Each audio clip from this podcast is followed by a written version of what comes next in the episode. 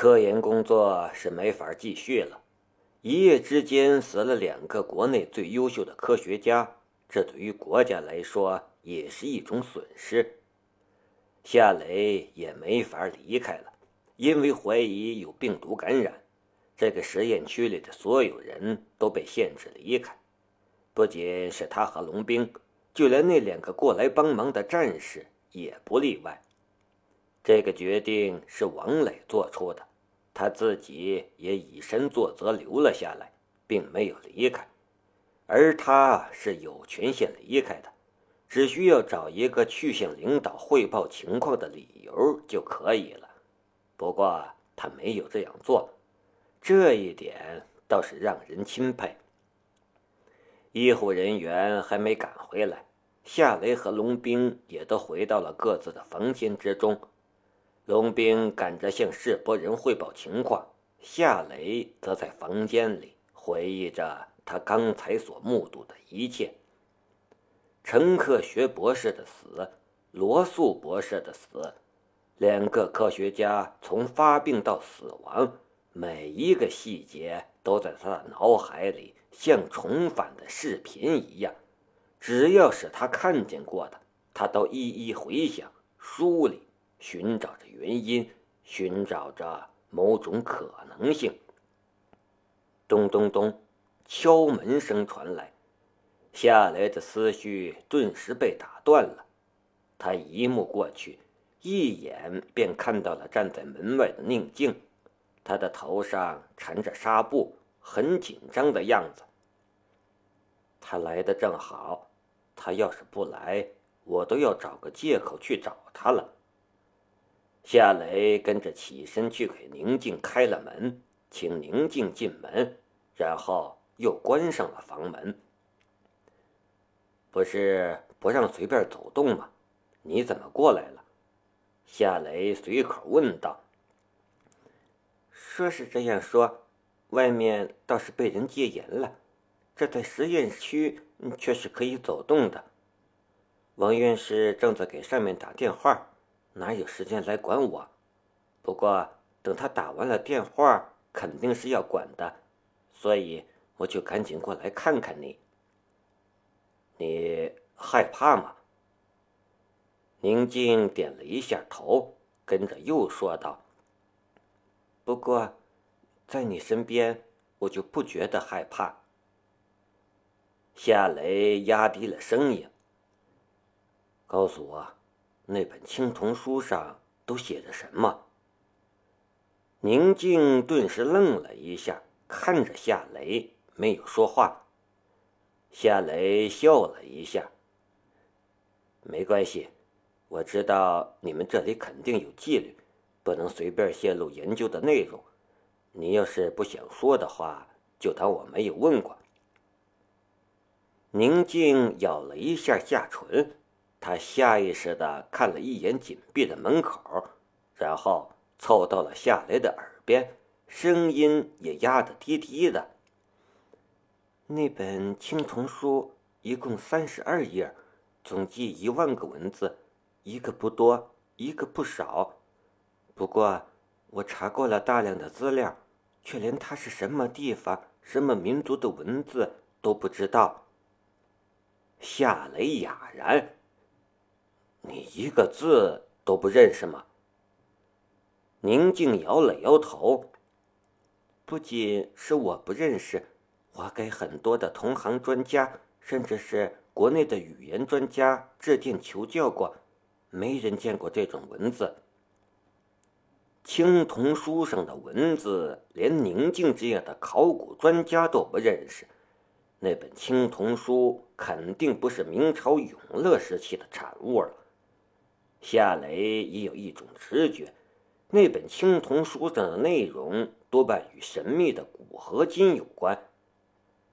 夏雷跟着找来纸笔，递给宁静：“你能给我写几个青铜书上的文字吗？”最好是最前面的内容。宁静没有拒绝，很快就在纸上写了一段文字。夏雷拿着那张纸端详，纸上的文字很奇特，就像是一个个摆出不同姿势的小人儿一样。有几个文字甚至有人的头部的形状，有类似眼睛和嘴巴的笔画。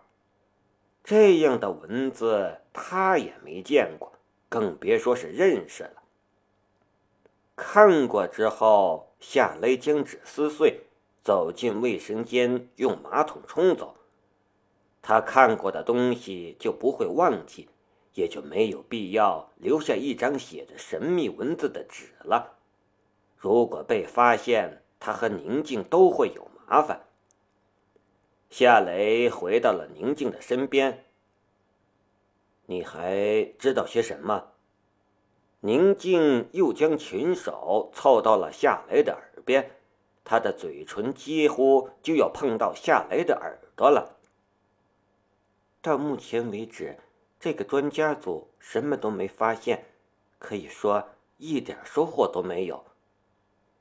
王院士的压力很大，经常莫名其妙的发火。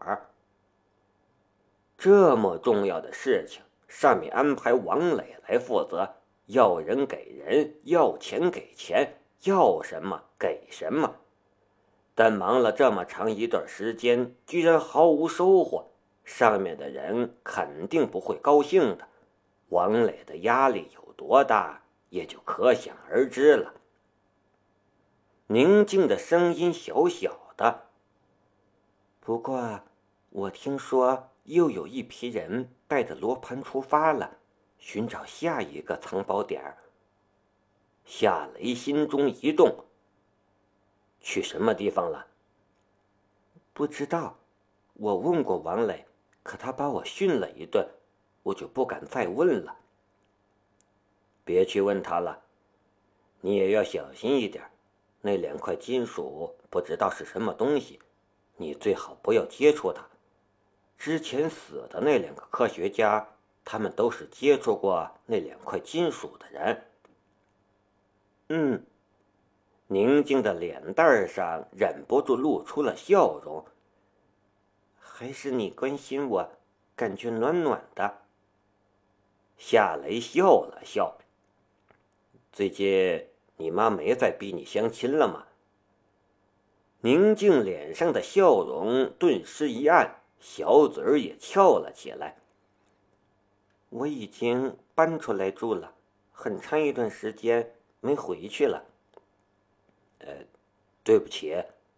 夏雷歉然的道。为什么道歉？你说过，我是一个人，不是商品，我应该有我自己的生活。我觉得你说的有道理，我也应该拥有自己想要的生活。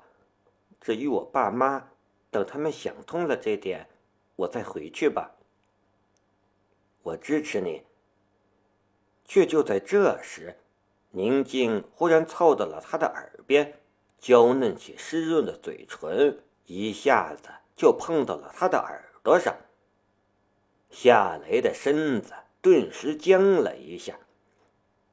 呀，宁静的脸一下子就红了，他赶紧说道：“不好意思，我忽然想起我还漏了点东西，将要告诉你。”“嗯，没事儿，你想起了什么？快告诉我。”宁静往夏雷的耳朵里哈着热气，声音也软绵绵的。有一次，我听王院士打电话，他称对方是老总，他们好像提到了你。他这样说话，从他的嘴里吐出来的热气在他的耳窝里抚过，那感觉痒痒的。如果是别的事情，夏雷一早就躲开了，可他谈的事情却又勾起了他的强烈的好奇心，他也就不得不忍受着他的骚扰，硬着头皮问道：“他们谈了什么？”宁静继续往夏雷的耳朵里哈气。我听不见那个市老总说的话，只听见了王院士说的几句话。他说：“不用你去找下一个藏宝点，然后还说不应该让你接触太多的秘密。夏雷顿时明白了，世伯人曾经想让他来负责寻找下一个藏宝点，并就此征求王磊的意见。不过王磊拒绝了，还说不应该让他接触太多的关于古合金的秘密。这其实算不得什么秘密。哦，我知道了，谢谢。夏雷笑了一下。王院士是不想我抢他的功劳，他其实不了解我，我根本就不稀罕什么功劳和荣誉，我已经有太多的功劳和荣誉了，可又有什么用？屁用都没有。确实，他从德国带回当今世界最先进的智能机床，这便是一个天大的功劳。还有。他建立雷马军工厂，为华国生产世界上最先进的狙击步枪，这也是一个天大的功劳。但到目前为止，他得到了什么？好处固然是有，但麻烦也不少，算是两清。他早就把功劳和荣誉什么的看透了，一点都不在乎。宁静的嘴唇忽然又碰了一下夏雷的耳朵，很柔软，很温柔，而且停顿的时间更久。这已经不是什么不小心了，而是故意的了。这样的逗惹，夏雷再也无法保持淡定了。他赶紧将耳朵移开，尴尬的看着他。他的心里也非常好奇，因为在他的心目中，宁静一直是一个胆小且懦弱的女孩子，更是一个文静腼腆的女孩子。现在她怎么就变得这么奔放了呢？居然敢这样挑逗一个男人！四目相对，宁静的脸更红了，也紧张起来了。坚挺而丰满的胸部也有了很明显的起伏的迹象，然后他闭上了眼睛，等待着什么。这是一个女人所吻的肢体语言。夏雷早非昔日的情场菜鸟，哪有读不懂这个肢体语言的道理？可正是因为知道他想干什么。他的脑袋也疼了起来，他就不明白了，他怎么突然想让自己吻他呢？很搞笑，闭着眼睛等吻的女博士悄悄地张开了一只眼睛，看到夏雷正直盯盯地看着他的时候，他跟着又闭上了眼睛，继续等。他的性格确实比以前大胆奔放了，可在这方面还是显得笨笨的。如果是聪明的女人、有经验的女人，这个时候就该继续挑逗。男人不都是那样吗？开始还有点底线，但身体取代大脑做决定的时候，别说是底线。就连底裤都没有了。就在十分尴尬的时候，咚咚咚，门外传来了敲门声。谁？夏雷悄悄的松了一口气，赶紧转身去开门。宁静气馁的跺了一下脚，自言自语道：“我已经按照书上教的做了。”可怎么没用啊？哎呀，我忘了说热，然后脱衣服了，笨。听到这句话，夏雷的脚步都颤了一下，满脸都是笑。敲门的是王磊。王院士，你有什么事吗？夏雷保持着客气。王磊看了看站在屋里的宁静，又看了看夏雷。你们在干什么？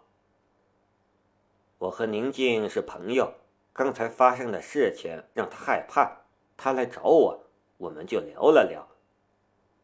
王磊又看着宁静，是这样吗？宁静怯怯的点了一下头。